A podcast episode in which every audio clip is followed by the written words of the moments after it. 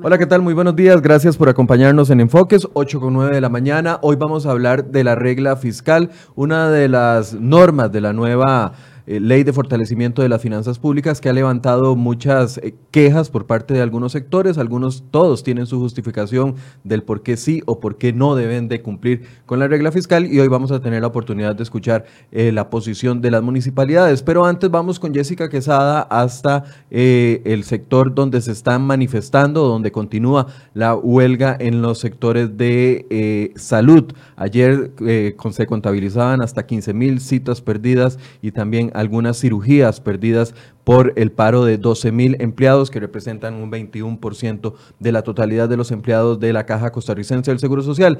Jessica, adelante, ¿qué noticias nos tiene con respecto al movimiento que continúa este día martes?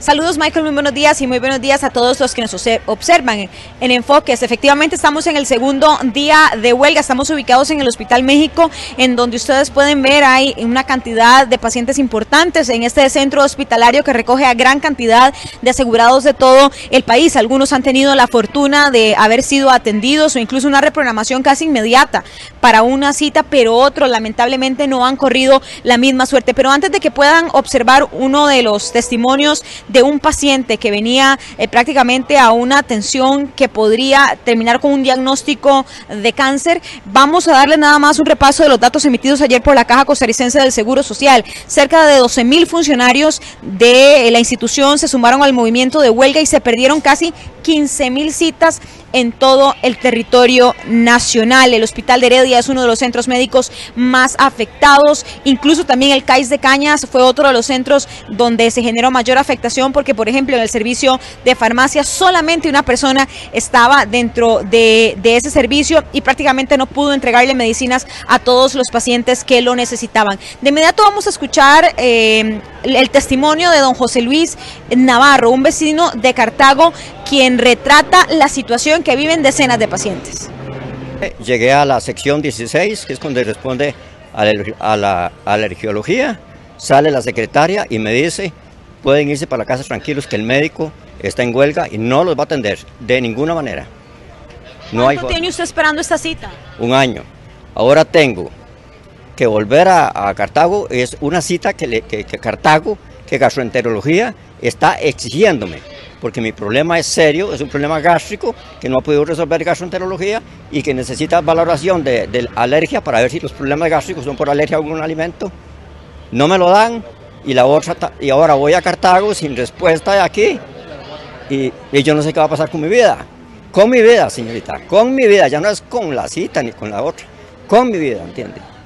Eso es terrible, yo no sé quiénes están, yo ahorita no entiendo quiénes son los amigos de la caja, si son los empleados, digo los enemigos, perdón, si son los empleados o, la, o el, el gobierno, porque quienes nos dejan, en este momento quienes nos están dejando votados son los empleados, son los médicos. Aquí se la lista, váyase, váyase y váyase y váyase. Biopsias, cirugías, todo lo que estaba programado para hoy, suspendido. Sin derecho a reclamar nada. Nada, sí, felizmente váyase, no se pongan enojados porque pierden el tiempo. Bueno, eso son parte de las declaraciones de don José Luis, uno de los cientos de pacientes que ha llegado, han llegado a distintos centros médicos y no han recibido la atención que necesitan. También queremos eh, recordarles que la huelga sería depuesta hasta la mañana de este miércoles al ser las seis en punto de la mañana. Todavía el Seguro Social no ha emitido un nuevo parte de afectación, entendiendo en que el turno de la noche también pudo generar alguna situación complicada. Nada más recordarles para finalizar que lo que sí están garantizando los sindicatos son los servicios de emergencia y hospitalización. Bien, gracias a Jessica Quesada. Por supuesto, vamos a estar muy pendientes de lo que suceda durante la mañana de este martes y la continuidad de la huelga durante la tarde, los cortes que haga la Caja Costarricense del Seguro Social.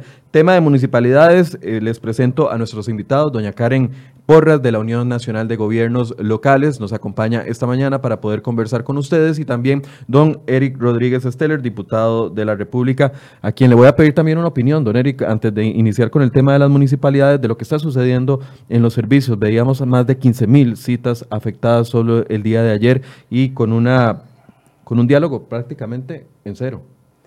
Mire, es muy lamentable. Hay gente que espera un año o dos años por una cita y llegar, piden permiso en el trabajo y llegar y no ser, no ser atendido me parece una barbaridad. Yo, repito una vez más, no estoy en contra de la huelga, pero cuando nos venden el cuento de que se van a garantizar los servicios mínimos, eso es falso.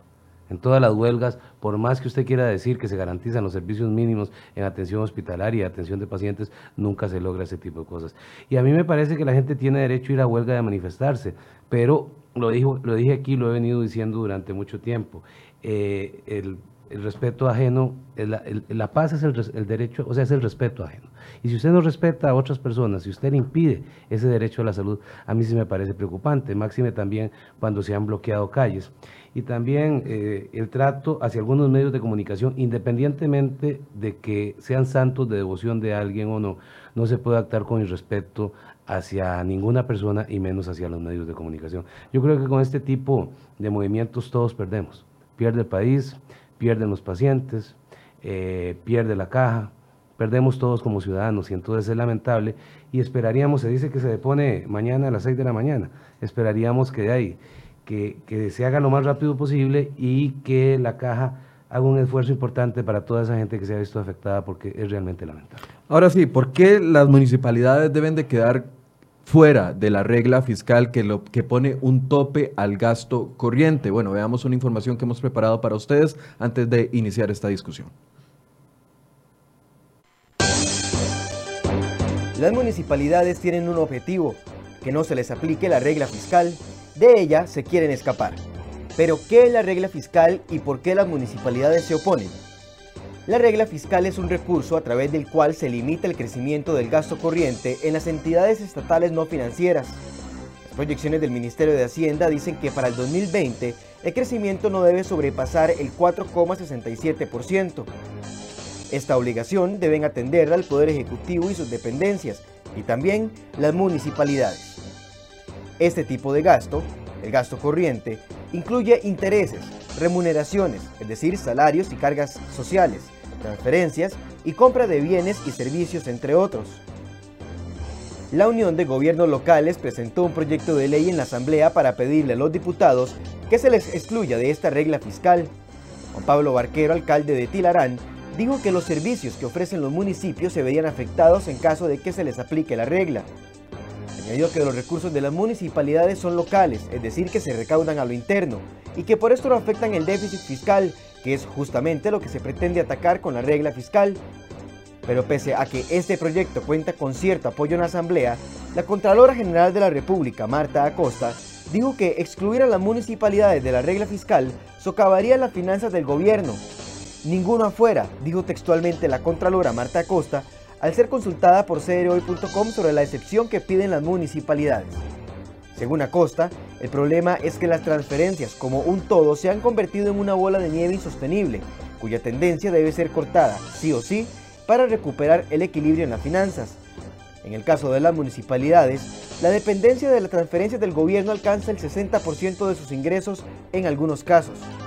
Hoy, sobre esta solicitud de las municipalidades, profundizamos.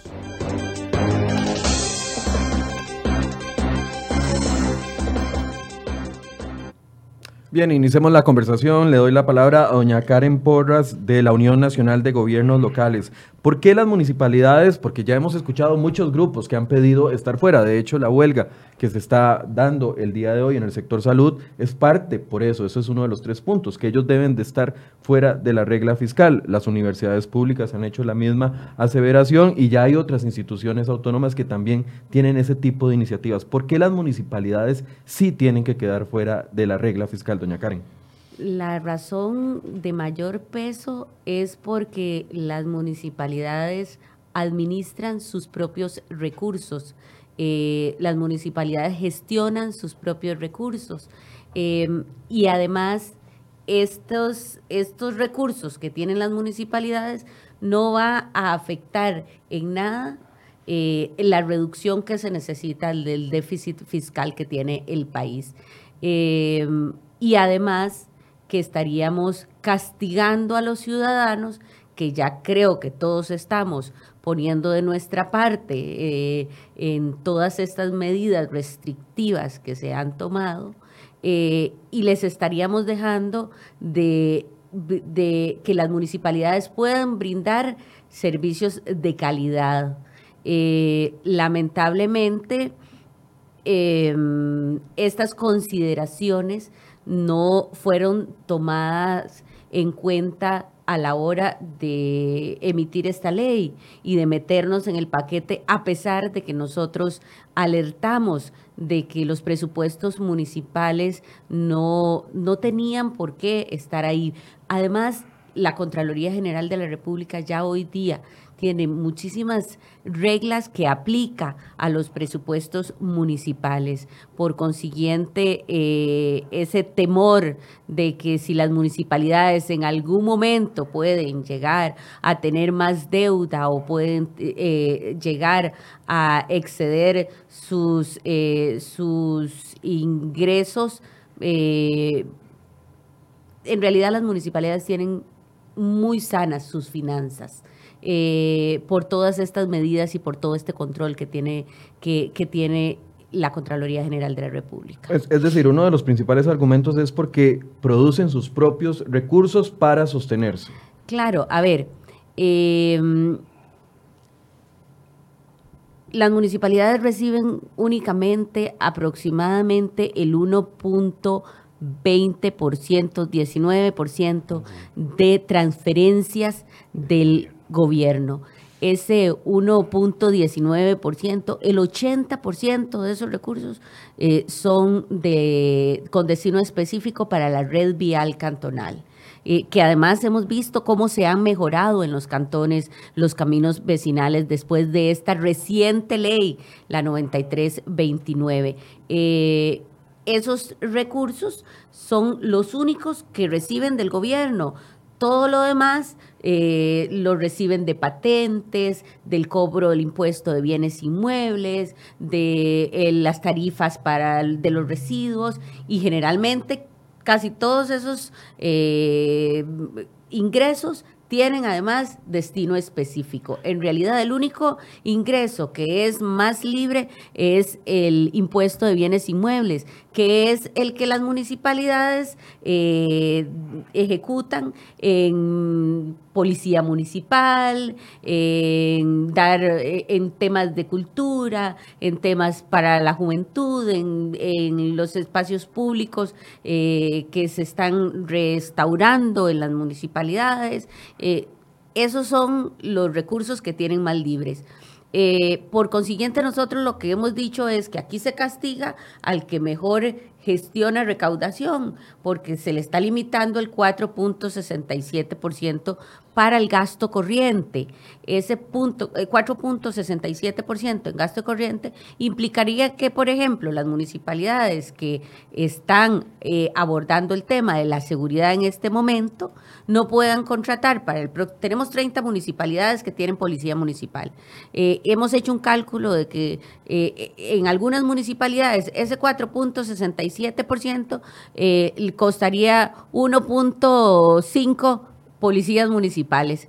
Eh, hay muchas municipalidades que nosotros hemos estado apoyando desde la Unión Nacional de Gobiernos Locales para que puedan tener eh, policías municipales. Recordemos que acaba de pasar también la ley de policía municipal. Pero, eh, pero entonces, usted me está diciendo que de lo que recibe de transferencias del gobierno, es decir, de lo que sale de todos los ciudadanos por la recaudación de impuestos, solo el 80%, el 80 de ese ingreso, que es alrededor de 700 mil millones al año, de acuerdo al año anterior, ¿correcto? Sí, del, presupuesto, municipal. del presupuesto municipal. De todas las municipalidades. De esos 700 mil millones, el 80% se va para caminos o para obras específicas o destinos específicos. Esos 700 mil es todo lo que reciben las municipalidades, eh, todos los presupuestos municipales. De esos 700 mil, en realidad solamente el 20% aproximadamente, no, el 1.19% aproximadamente de esos 700 mil es que reciben de las de, transferencias del gobierno. ¿Cuánto dinero, ¿Cuánto dinero recibieron el año pasado las municipalidades por transferencias del gobierno? El 1.19%. De 700 del 2% sería tal vez... 14 millones. Más o menos, ¿verdad? Por ahí, ok. Solo eso reciben de, el, de las transferencias del Estado. Eso es. Es, es un y la totalidad de eso se va a caminos vecinales y, proyectos específicos. Sí, el, el 80% se va de ese 1.19%, el 80% de, de ese rubro va para la atención de la red vial cantonal. ¿Y el otro 20%? Y el otro 20% son partidas específicas que se habían quedado, que los distribuyen. Eh, ¿Se acuerdan de las partidas específicas que tenían eh, los diputados en algún momento? Se hizo una ley que se le pasó un porcentaje a las municipalidades. Eh, ese porcentaje lo distribuyen los consejos, los consejos de distrito. Eh, y esos consejos de distrito eh, arman proyectos en sus comunidades. Son poquitos proyectos, pero es la único, los únicos recursos que tienen, que en realidad distribuye la ciudadanía. Entonces, básicamente son dos argumentos. Uno, de que producen sus propios ingresos para sostenerse. Y dos, que lo que reciben de gobierno se va directamente a inversión para las municipalidades. Esa es la argumentación de las municipalidades para caminos para quedar fuera de la eh, regla fiscal. ¿Qué opina el diputado Rodríguez Estela? Bueno, muy buenos días a todos los radioescuchas, muy buenos días, doña Karen. Un placer nuevamente Gracias por estar acá. Eh, más bien el agradecido y el honrado soy yo. Eh, primero, yo quiero decir una cosa antes de empezar a esto. ¿Son las municipalidades el problema del déficit fiscal que tiene el país? A mí me parece que no. Entonces yo creo que ahí es donde debemos de empezar. Yo comprendo a la señora Contralora y a la señora Ministra de Hacienda cuando no quieren abrir portillos para que no se le salga a la gente del canasto. O sea, uno tiene que ser totalmente claro en esto. Pero si uno se pone a ver la afectación que causa al, al, erario, al erario público el que las municipalidades no cumplan la regla fiscal, es realmente ínfima. O sea, si usted multiplica ese 1.2 que reciben por el 0, 0,467, que sería lo que, lo que crece, nos da más o menos un 0,05 total del presupuesto de la República. Es decir, muy, muy corto. Eh, eso es muy poco. Eh, eh, entonces yo no creo que el frío esté en las cobijas. Yo no creo que el problema sea las municipalidades. Y aquí también hay un agravante y es el siguiente. A mí me parece que las municipalidades tienen que realizar un esfuerzo mayor y lo han venido haciendo, pero todavía queda campo que realizar ahí, que es en mejorar la recaudación mejorar la recaudación, hacer mejores gestiones recaudatorias, eh, me parece que eso ayudaría mucho a generar más ingresos a las propias municipalidades. Pero imponer una regla fiscal más bien desestimularía este tipo de cosas. Porque si yo hago una mejor gestión para recaudar eh, los tributos municipales y las patentes y todo este tipo de cosas. Y me dicen, mire, pero usted solo puede crecer el 4,67% en gasto, entonces, ¿qué sentido tiene en que yo realice todo ese tipo de esfuerzos? Entonces, a mí sí me parece que la parte municipal, lo que afecta por las transferencias del gobierno es muy poco si aplicamos lo que, lo que nos da la regla fiscal. Prácticamente es imperceptible para las finanzas públicas. De ahí que yo digo que el problema no está en, las eh, eh, en, los gobiernos locales, sino que el problema está en el déficit como tal. Entonces yo no veo la razón para que las municipalidades tengan que cumplir con la regla fiscal. Y en última instancia, si se quisiera aplicar la regla fiscal, entonces que lo haga únicamente sobre las transferencias que el gobierno le destina a las municipalidades, pero no sobre todos los recursos que generan las municipalidades, porque sería ilógico. ¿Quién presenta el déficit fiscal? ¿El gobierno o las municipalidades? Las municipalidades no son. Entonces, el gobierno podría restringir sobre las transferencias que el gobierno le da pero no sobre el resto de ingresos que gestionan las propias municipalidades. Y ese, ese grueso de los ingresos municipales los generan precisamente las propias municipalidades. Así es que yo pienso que aquí eh, se está atacando, se paga justos por pecadores en este tipo de cosas. Si usted se pone a ver la diferencia con el FES, o con otro tipo de instituciones, ahí sí uno ve que la afectación es bastante importante. Pero en el caso de las municipalidades, más bien yo creo que podríamos provocar un desestímulo a la gestión para recaudar impuestos. Entonces de ahí que compartimos con doña Karen en este sentido y yo creo que lo que va a ganar el gobierno es complicarse más la existencia de lo que puede ganar realmente un ahorro eh, de gasto público. Ahora, ¿hay ambiente político en la Asamblea Legislativa para esto? Hay un proyecto de ley que yo vi en la conferencia de prensa de diputados de muchas fracciones. Yo pienso que hay un buen ambiente en la Asamblea Legislativa. Eh, obviamente que vamos a tener, eh, vamos a escuchar y las, las, posiciones de la señora ministra de Hacienda, igual las posiciones de la señora Contralora sobre este tipo de cosas.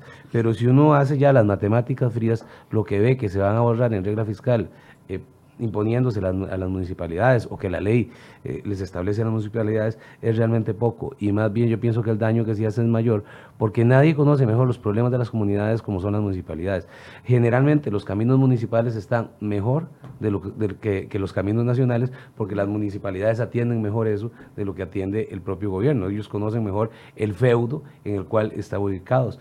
Y entonces a mí me parece que el daño puede ser en ese sentido de contraer el gasto cuando se, se necesita más policía municipal, cuando se necesitan mejores carreteras, cuando necesita más obra pública dentro de las mismas municipalidades y que también esto podría dar al traste con desestimular gestiones importantes por parte de la municipalidad para mejorar la recaudación. Ahora, independientemente del monto, eh, lo que se cuestiona y decía, bueno, la Contralora fue muy clara, se socavaría, la frase de la Contralora es, se socavarían las finanzas del gobierno. ¿Cómo interpretan ustedes esa, esa frase? Que como bien lo decía el señor diputado, en realidad el monto no va a socavar ningún presupuesto. Ya la deuda que tiene este país, que además es del Estado, eh, ya es suficientemente grande y lo que le estaríamos reduciendo o lo que estaría aportando a la, las municipalidades, ni siquiera aportan, porque fíjese que es, es el 4.67 que lo que dicen es eh, que no se puede eh, ejecutar en gasto corriente. ¿Qué es gasto corriente para una municipalidad? Remuneraciones, me imagino que es más importante. Remuneraciones. ¿Qué hacen las municipalidades? ¿Brindan qué? Servicios. ¿Qué necesitan? Gente para brindar los servicios. Recogen, recogen los residuos. Para recoger los residuos, si una municipalidad quiere eh, eh, incrementar o mejorar una ruta y necesita un vehículo, que ahora están pidiendo los vehículos especiales para la separación, el vehículo no es solamente la compra del vehículo, es que tiene que tener una cantidad de personas que eh, recojan los residuos, que manejen el vehículo, el tema del mantenimiento todo eso es gasto corriente. Entonces quiere decir que las municipalidades no podrían pensar en mejorar ese servicio que, que además ya la Contraloría ha dicho que es tan eh, necesario y que, y que además está catalogado como uno de los servicios eh, mm, que no son tan eficientes. Eso en ese tema. Las, eh, hay municipalidades que otorgan becas eso es gasto corriente. Becas a muchachos, a, escolares, eh, a colegiales, eso es gasto corriente. Eh, pero además, esos recursos no van a ir a dar al Estado, porque, las porque lo que, ¿qué es lo que nos están diciendo? Capitalicen gasto corriente. Eh, porque además los recursos son generados por las mismas municipales, municipalidades. Entonces, hay que buscar eh, otros mecanismos para eh, invertir esos recursos en el, en el municipio o en, en, el territorio. Pero eso no crearía una desigualdad odiosa entre las instituciones que pertenecen al Estado. Es que no hay desigualdad porque al final, eh, a ver, la caja o las universidades, ¿de dónde reciben los recursos? Para pagarle a todo el mundo, para, para generar los proyectos que ellos tienen.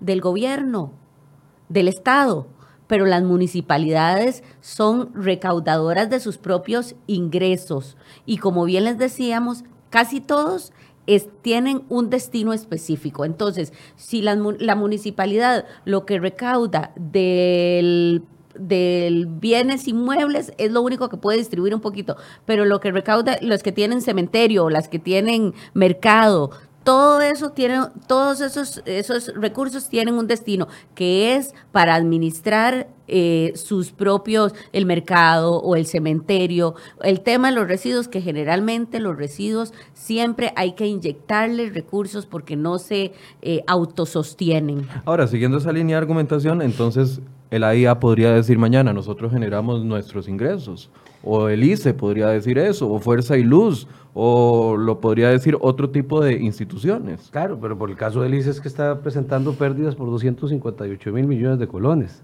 O sea, yo pienso que aquí la discusión de fondo es un asunto de sostenibilidad.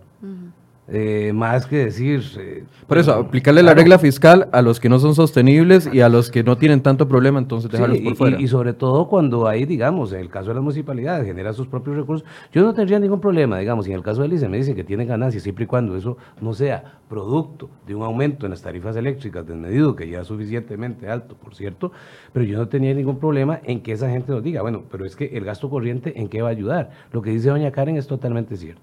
Si nosotros queremos eh, que, la basura o los residuos se recolecten de una mejor manera, sí, compramos más camiones pero a la hora de comprar más camiones ocupamos más personas que recolecten basura y más choferes. Yo en eso no vería problema si los ingresos municipales están dando para hacer ese tipo de gestiones. Si usted me dijera a mí, por ejemplo, es que los ingresos municipales están siendo excedidos por los gastos, yo ahí sí empezaría a ver problemas serios.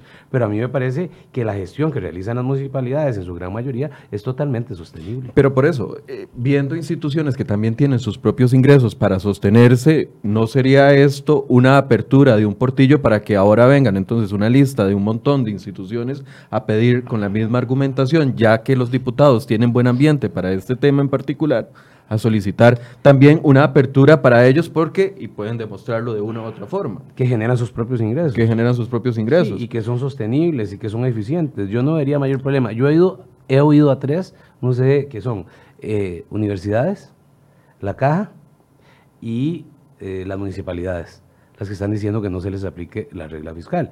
El caso de universidades, yo sí me opondría, me opondría fuertemente porque una parte importante del Fondo Especial para la Educación Superior sale de los fondos públicos, esos fondos públicos obviamente los recauda el gobierno a través de impuestos, entre otras cosas, ¿cierto? El caso de la caja, pues ya se hace una separación entre los regímenes, que hay una diferencia importante, y el caso de las municipalidades lo que tenemos que ver es la afectación que podría tener o no y la sostenibilidad. Yo entiendo, y, y por eso lo dije desde un principio, que si yo fuera ministro de Hacienda o si yo fuera Contralor de la República, pues yo haría ingentes esfuerzos para que nadie se saliera del saco. Pero también yo creo que aquí tenemos que separar eh, eh, la, arena, la cal de la arena y decir en qué casos sí se podría aplicar y en qué casos no se podría aplicar bajo reformas de ley que se tramiten a través de la Asamblea Legislativa. El origen de los recursos de las municipalidades y también de las instituciones financiadas por gobierno, al final somos todos los costarricenses. En el caso de las municipalidades, son los mismos ciudadanos que pagan sus impuestos municipales y toda la serie de pagos que hacen. ¿No sería una señal de transparencia decir, bueno, nos, acogemos a una aplicación de regla fiscal para transparencia con los ciudadanos? Porque al final de cuentas, ya sea el Estado o sea las municipalidades, están captando recursos de todos nosotros los costarricenses. Lo que pasa es que cuando yo eh, voy y pago mis impuestos a la municipalidad, quiero que esa municipalidad me tenga eh, me resuelva el tema de, la, de los residuos, que me resuelva, que me tenga bien las calles, que además eh, em, me resuelva eh, el tema en el territorio, la seguridad. Hoy día estamos hasta resolviendo temas de seguridad, que se suponía que la seguridad era competencia y resorte nacional. entonces, y nosotros no recibimos recursos y hemos tenemos una ley que, dicta que es constitucional, que nos tienen que trasladar el 10% de los recursos del gobierno, del Estado. De ese 10% únicamente nos trasladan cerca del 2.8%. Y esa ley nunca se ha cumplido. Y nosotros hemos exigido y hemos dicho, y las municipalidades cada día eh, se ocupan más de buscar eficiencia, eficiencia en la recaudación, eficiencia en, generar eh, mecanismos para poder suplir las necesidades que tienen los ciudadanos. Eh, y el Estado nunca llega a decir, municipalidad, a usted le hace falta recursos para atender lo que le están exigiendo los ciudadanos. No, más bien los jueces nos dicen, las aceras, tiene que pagarlas el ciudadano, pero las tiene que hacer la municipalidad. Y así hay muchos casos, las calles. Eh, a ver, y, en ese sentido, nosotros lo que hemos dicho es, bueno, eh, eh, aquí ya nos dieron un porcentaje, ayúdennos para que ese porcentaje lo podamos distribuir equitativamente, devolviéndole los servicios que, porque, a ver, aquí tenemos 81 gobiernos locales. Eh, la gente va a donde el alcalde, donde el regidor, donde el síndico a exigir que tengan mejores servicios. Si le limitamos a ese 4.67%, le estamos limitando que podamos brindar eh, o crecer en servicios. Entonces estamos castigando a las municipalidades que son eficientes en recaudación. Ahora, un gasto, eh, un gasto colateral, no, un efecto colateral de la regla fiscal es también poner un tope al crecimiento de las remuneraciones en el sector público. Es un efecto secundario que, que traería en ciertos sectores. No es que las municipalidades se quieren escapar de eso para no tocar el régimen municipal y los pagos en el régimen municipal. No, porque estamos tocando regla fiscal. Eh, empleo público estamos sobre la sombrilla de empleo público ya. La misma ley, eh, hay un capítulo y nos metió a las municipalidades en todo el tema de, eh, de las reglas que se establecen para empleo público. Aquí solo estamos hablando de regla fiscal, no de, no de empleo público. Empleo público entramos sobre las mismas, en las mismas condiciones que están entrando los empleados públicos eh, del país. Y ahí nunca nosotros ni siquiera estuvimos en desacuerdo, a pesar de que, por ejemplo, eh, no es lo mismo contratar un funcionario para una, para una institución pública eh, acá en San José que contratar para una municipalidad en un consejo municipal de distrito como Cóbano o Lepanto o Paquera, eh, que tienen ahora eh, grandes restricciones en las contrataciones. Y no es lo mismo tampoco lo que gana un alcalde acá en San José a lo que gana un alcalde en los Chiles. Correcto pero eso, eso ya es un enano de otro cuento. eso ya es un tema eh, que además se limitó también en la nueva ley. Ya los alcaldes van a tener eh, un límite, igual que tiene cualquier empleo, empleado, eh, trabajador público. me parece que es a 4 millones, a 5 millones. Las nuevas autoridades electas ya no van a tener el salario que, que tienen hoy día, porque entran en un nuevo eh, contrato y al entrar en un nuevo contrato entran dentro de las eh, restricciones que la ley de empleo público estableció. ¿Estarían en disposición de una aplicación parcial de la regla fiscal? Como eh, lo decía don Erika al principio, podría ser que se aplique solo para las transferencias que vienen del Estado. Nosotros vamos por la ley, ya hay una ley presentada, respetaremos mucho lo que los diputados establezcan y podemos eh, conversar de estos temas. Sin embargo, creemos eh, que nosotros no debemos o las municipalidades no deben de estar eh, dentro de aplicársele la regla fiscal. Ni siquiera en ese apartado donde son transferencias directas del Estado. Ni siquiera, porque esas transferencias directas del Estado eh, la de caminos nosotros consideramos que es constitucional y también la ley excluye a las, eh, a las, al, todo el tema constitucional eh, para la aplicación. Entonces nosotros creemos que esos recursos tampoco pueden ser tocados. Sin embargo, ya nos han anunciado y además a este año no se va a cumplir el porcentaje que la ley que la ley determinó que se le tiene que transferir a las municipalidades, porque en el presupuesto eh, los recursos no son lo, eh, no es lo mismo que la, el 2.5% eh, que se había establecido. Uno de los problemas que tenemos a nivel de estructura del Estado son las desigualdades entre instituciones. Le vuelvo a preguntar, ¿no crea esto una desigualdad más? Vamos a ver. Yo insisto en que yo no tendría inconveniente en que por parte de las transferencias del Estado se limite y se aplique la regla fiscal, porque estamos hablando de gasto corriente. Mm. Yo no le vería mayor inconveniente a eso. Y ahí estamos limitando la parte, la parte que realmente está afectando el déficit fiscal. Eh, decía doña Karen, y permítame nada más en esto, de que por mandato constitucional a las municipalidades les tocaría el 10%. Y ahí sí es cierto que apague y vámonos. O sea, coste que todo, todo el cariño que yo sí, sí, sí. a la municipalidad. Pero al fin es una ley. Eh, sí, yo sé. pero aquí decía don, don, don, Alberto Cañas que aquí solo falta una reforma constitucional que diga en un artículo se prohíbe la pobreza y resolvemos el problema de pobreza en Costa Rica, porque aquí creemos que todo lo arreglamos con leyes. Yo desearía darle muchos recursos a las municipalidades, pero definitivamente en este momento las condiciones que tiene el país no está para dársele ese 10% que manda la Constitución, pero también hace algunas salvedades al respecto. Y lo que usted dice con respecto a la desigualdad, mire, aquí hay desigualdades terribles en materia salarial y me refiero, sobre todo, si usted compara gobierno central con instituciones autónomas, las diferencias salariales son muy altas. Pero si usted compara sector público con sector privado en trabajos similares, también las diferencias salariales son bastante altas.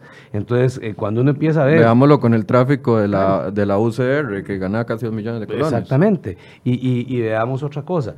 Aquí empiezan a hablar mucho de un tema que, como decimos los economistas, el famoso coeficiente de Gini. ¿ah? donde se denota la desigualdad que se da. Una de las cosas que afecta ese tipo de desigualdades es precisamente la diferencia salarial que existe en varias partes. Yo pienso que aquí lo que tenemos que hacer es eh, una regla clara donde constitucionalmente todas las instituciones deberían de cumplir con lo establecido por el servicio civil. Pero aquí, y eso es un mandato constitucional, aquí nos hemos inventado diferentes regímenes para diferentes cosas. Pero insisto una vez más en esto, yo el problema no lo veo tan serio en aquellas instituciones que sean sostenibles y que demuestren su eficiencia. El problema yo lo veo en aquellas transferencias que hace el Estado hacia instituciones que realmente ni son sostenibles ni son eficientes en el manejo de ese tipo de gastos. Y ahí tenemos que hacer la diferencia. Y creo que este es un trabajo que nos toca a nosotros eh, parlamentarios y habría que ver si a la futura conformación de la Asamblea Legislativa también tendrían que estar viendo este tipo de situaciones. Pero a mí sí me parece que lo que vamos a hacer imponiendo la regla fiscal a las municipalidades es un buen ejemplo para decir de ahí que nadie se salga del saco. Pero en realidad, decir que con esto hay un gran aporte a solucionar el problema fiscal de este país, yo realmente no lo veo. Incorporamos a esta conversación a don Carlos Rodríguez, que es regidor de la Municipalidad de Grecia y director de Incidencia Política de la Unión Nacional de Gobiernos Locales, a quien le damos la bienvenida, que viene bastante tarde hoy. Muchísimas gracias. Tengo dos horas y media en carretera o más. Eh, una cosa impresionante, me disculpo. He escuchado con atención, venía conectado este, con ustedes y eh, la duda esta de tratar de si sería un trato desigual, si generaría una desigualdad odiosa que pueda este, ser cuestionable. Yo creo que, y es un principio incluso de legalidad, que no se puede tratar igual este, circunstancias diferentes. Entonces, bajo este argumento de que solo eh, el 1.19 del presupuesto nacional va en transferencias a las municipalidades y que de eso solo una pequeñísima parte se usa para gasto corriente, entonces ahí es donde vemos que la aplicación no tiene sentido.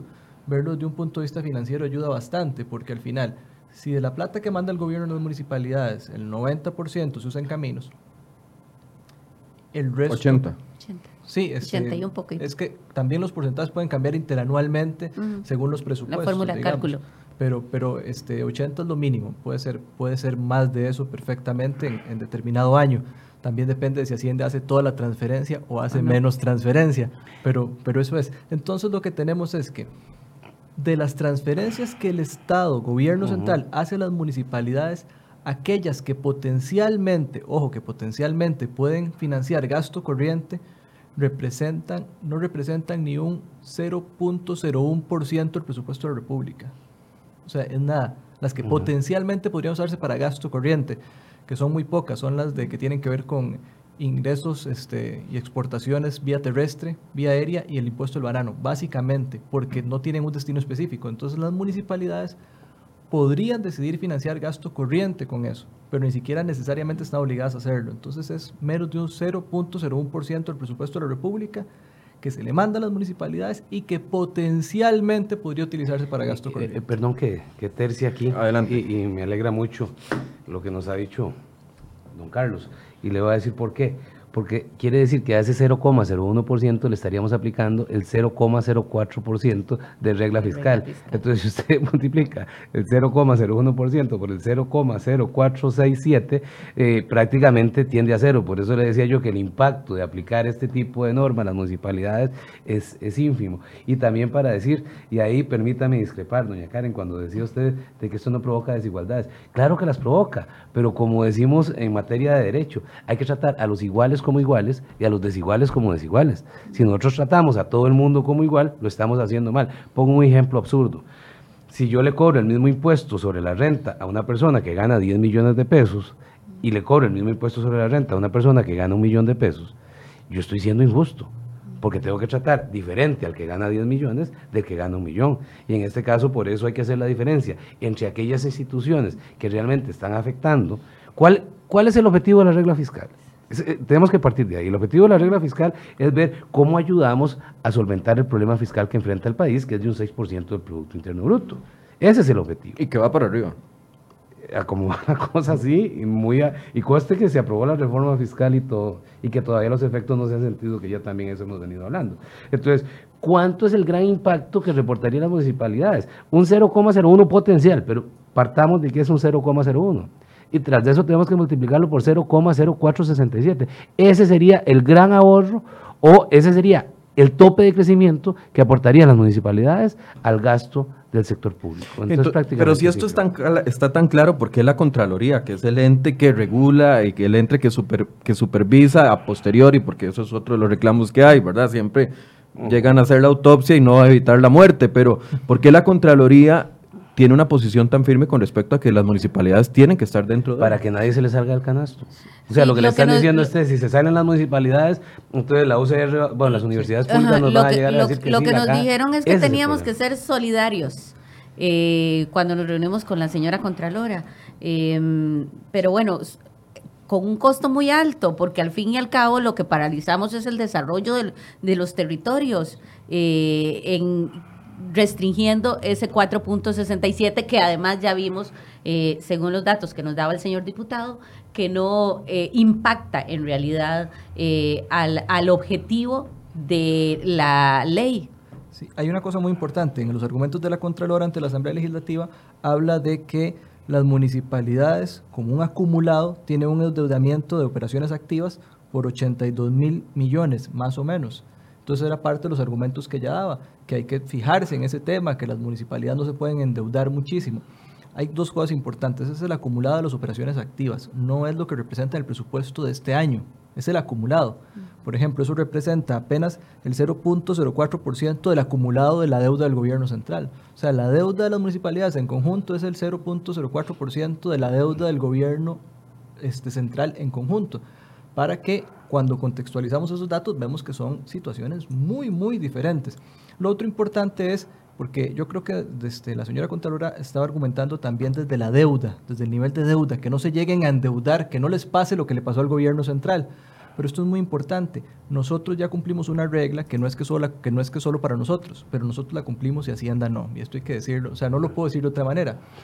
Hay una regla que incluso Hacienda le dice la regla de oro, que es la del artículo 6 de la Ley de Administración Financiera y Presupuestos Públicos, que dice que solo se puede financiar gasto corriente con ingreso o que no se puede financiar gasto corriente con ingreso de capital. Es decir, no se pueden pagar salarios con ingreso capital. Exacto. Esa eh, regla ya existe. Claro, y nosotros pero en no, no, nos dejan aplicarlo. No, no, pero, pero, pero, pero, ¿por qué no se cumple en el gobierno central? Le doy solo un ejemplo.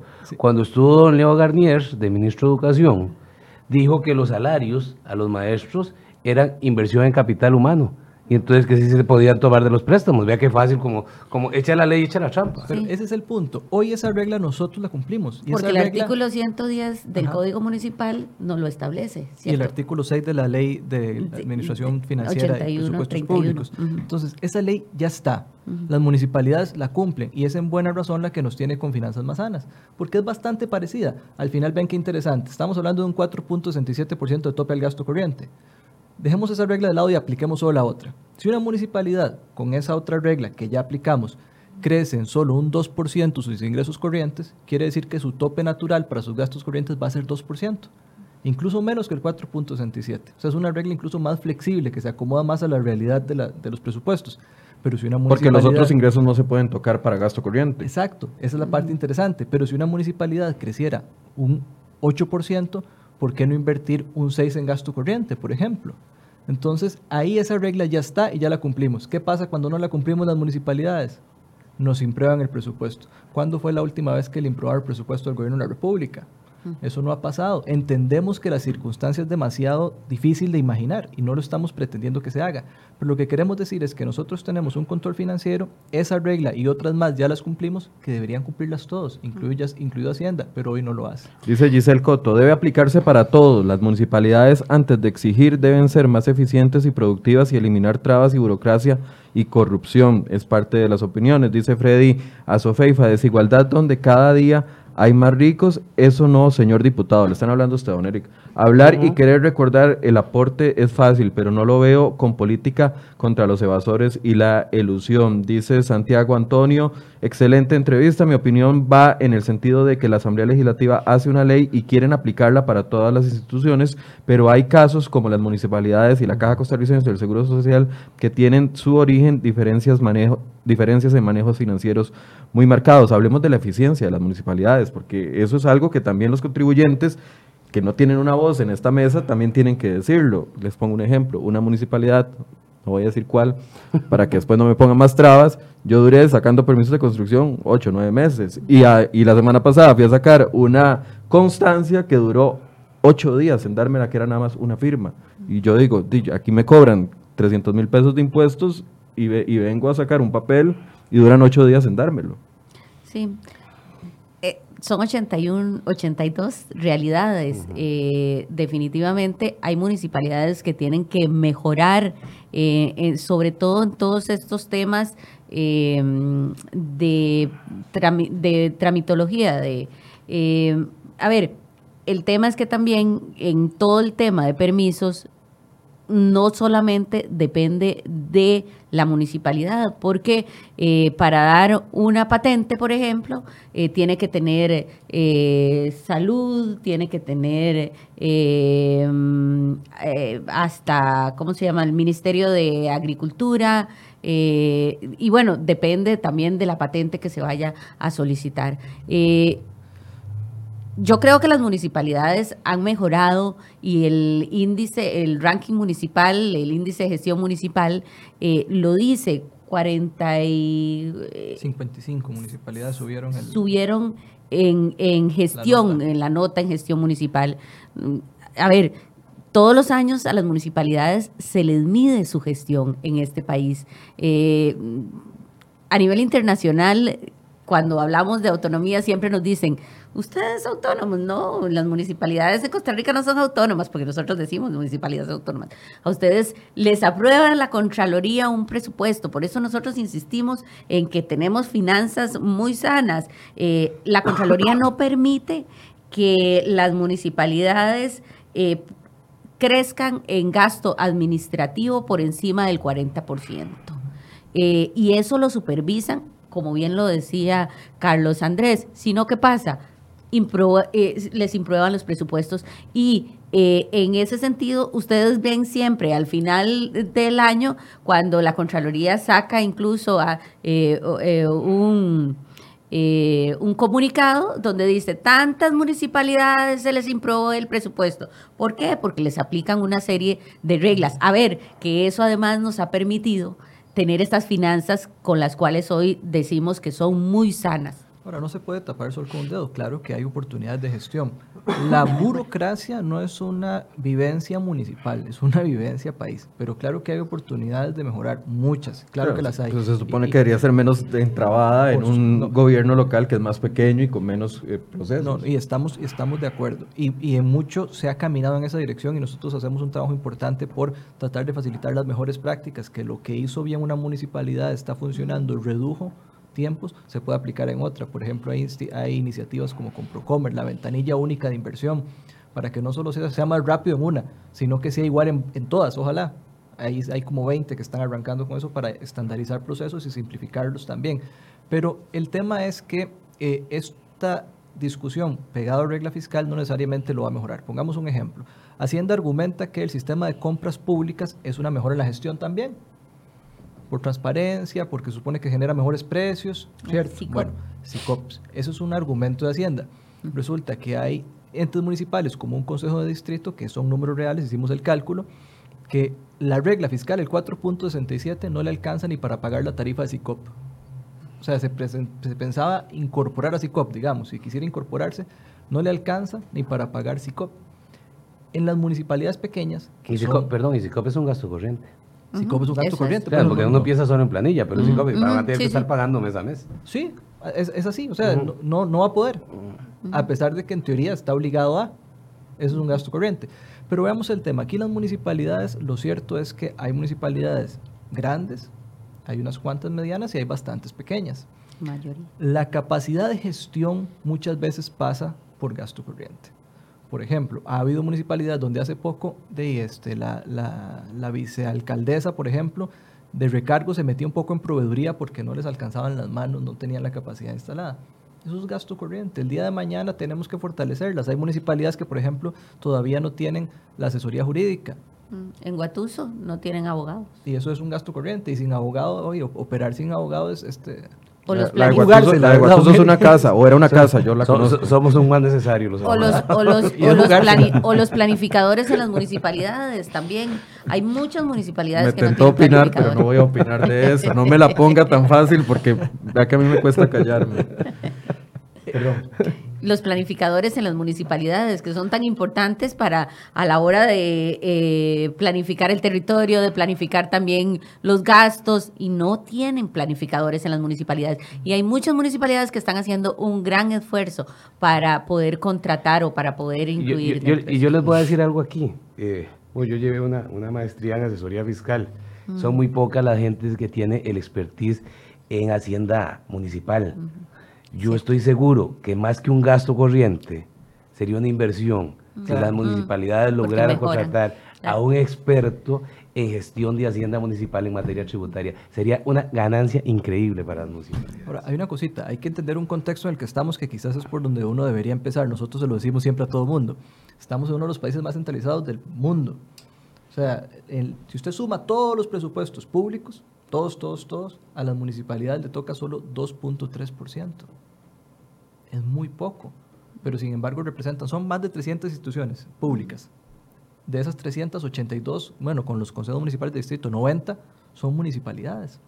O sea, representan un 30 o cerca de un 30% de la institucionalidad pública, pero administran un 2.3% del... Administran todo el país, el territorio de todo el país, pero reciben un 2%, de los, un 2,3% de los presupuestos y, públicos. Y que, es poco, pero no me salgas con lo del 10 porque nos matas. Pero, pero que, sí, sí, pero, pero también... Mm, lo dejamos para más Que mucho de lo que hacen las instituciones públicas van a caer en las municipalidades para que las municipalidades eh, resuelvan, para que, para que también le den sostenibilidad, porque no todas las instituciones públicas tienen resorte eh, en, las eh, perdón, en, en el territorio. ¿Quiénes somos los únicos que estamos en el territorio? En todos los territorios, las municipalidades.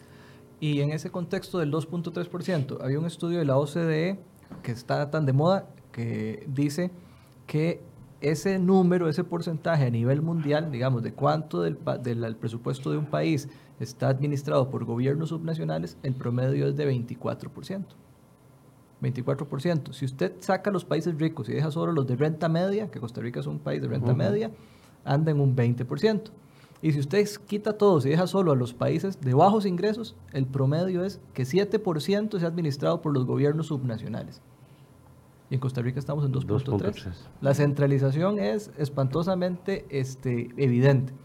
Y en ese contexto, muchas de las cosas que queremos que hagan mejor las municipalidades pasan por una inversión que, que no es la calle, que no es comprar un carro o que no es construir un edificio, sino que es un gasto, una inversión, como decía bien don Eric, para fortalecer la gestión del día a día municipal. Consecuencias para cerrar, consecuencias directas en caso de que la ley, aunque hay mucho consenso en la Asamblea Legislativa, en caso de que la ley no se concretara.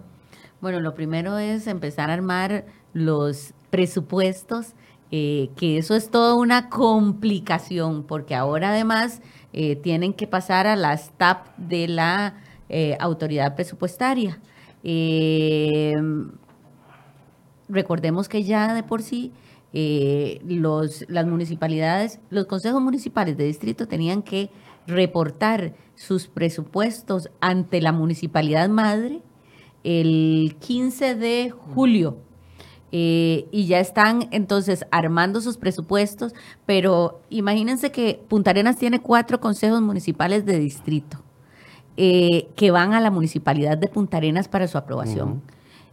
En los últimos años, Punta Arenas ni siquiera le han aprobado su presupuesto eh, y, ellos, por la complejidad del Consejo Municipal de Punta Arenas, eh, ahí van dejando a que los consejos municipales de distrito manden y los consejos municipales de distrito esperando que se les apruebe porque va incorporado en el, en el, en el presupuesto de la municipalidad de Punta Arenas. Eh, ese es un primer, eh, eh, un, un, primer esfuerzo que tienen que hacer de más las municipalidades porque además tienen que enviar además del Consejo Municipal que aprueba el presupuesto, tienen que enviarlo entonces ahora antes al, a las TAP, después al Consejo Municipal y después a la Contraloría. Eh, y con nuevas reglas que todo el mundo, nosotros tenemos redes de funcionarios municipales eh, y todos están eh, intercambiando eh, conocimientos o revisando la nueva regulación que tienen. Hemos tenido creo que una o dos capacitaciones y, y bueno, eso es una dinámica diferente. Eh, y también lo que hemos hablado acá de cómo impactaría eh, la el, el, reducir ese 4.67% en muchas becas, eh, en el tema de la policía municipal, que probablemente teníamos eh, más de 11 municipalidades que nos han hecho consultas para eh, gestionar eh, para el próximo año la policía municipal y ellos lo que nos han dicho es nosotros no, no podemos crecer. La policía municipal de, de Siquirres, que acaban de, de, de crear su policía, tampoco podrá crecer, como lo ha hecho, por ejemplo, a la abuelita, que tuvo, inició con dos policías y ahora ya tiene más de 10 policías. Una eh, conclusión, don Carlos. Bueno, las consecuencias son varias, digamos, inevitablemente por un tema de derechos laborales y todo lo demás, lo primero en lo que se va a invertir, el tope al gasto corriente sería salarios, eso es inevitable, siempre el aumento salarial se va a comer parte de ese salario. En algunas municipalidades se va a comer casi todo el 4.67, en otras va a tener un poquito más de margen. Lo que sobra es lo que se puede invertir en la mejora de la gestión, en la mejora de servicios y mucho de eso o casi todo es eh, gasto corriente. Solo por poner un ejemplo, en mi municipalidad tenemos cámaras, nosotros no somos expertos en cámaras, entonces no compramos la cámara, sino que es un servicio administrado. Eso es gasto corriente también. Si nosotros, como teníamos el plan, considerando, por ejemplo, policía o considerando mejorar la cámara, que los dos son temas de seguridad, simple y sencillamente, este, si se nos acaba el 4.67, aunque tengamos el dinero, que ahí está la diferencia con el gobierno central, aunque tuviéramos el dinero para invertirlo en eso, tendríamos un tope artificial. Y una idea nada más importante que se deje todo el mundo no es que nosotros no cumplimos regla fiscal, nosotros cumplimos reglas fiscales hoy como ese artículo 6 que les mencioné antes. El problema es esta regla fiscal porque está diseñada para las circunstancias del gobierno central, pero que nadie se quede con la idea de que estamos fuera de reglas fiscales, no, las tenemos y las cumplimos. Cumplimos incluso hoy unas que son ley y que el gobierno central no las ha podido cumplir. Don Eric, conclusión. Eh, conclusión, yo pienso que el problema fiscal no está en las municipalidades eh, y entonces aplicarle una regla fiscal a todo el mundo por parejo no es lo que más conviene a este país. Eh, vuelvo al punto de que hay que tratar a los iguales como iguales y a los desiguales como desiguales y que aún aplicando la regla fiscal para las municipalidades, esto mm, no viene a contribuir de manera significativa al problema fiscal que tiene este país. Entonces, a mí me parece que sí tenemos que discernir en dónde aplicarla y en dónde no. Comprendo a las autoridades que no quieren que nadie se les salga del saco, pero realmente sí vamos a tener que hacer excepciones, porque esto sería coartarle de alguna forma a las municipalidades lo que usted decía, que busquen ser más eficientes, que busquen dar un mejor servicio, y si le vamos a aplicar una regla fiscal a este, municipalidades que son autosostenibles, entonces me parece que eso atentaría también contra este tipo de servicios. Bien, muchas gracias a los tres por habernos acompañado. Aquí tienen ustedes la posición de las municipalidades y del diputado Rodríguez Steller, que representan también muchas de las posiciones que hay a nivel de Asamblea Legislativa con respecto al cambio que se pretende hacer o a la excepción que se pretende hacer sobre la regla fiscal para las municipalidades. Muchas gracias por su compañía y muy buenos días.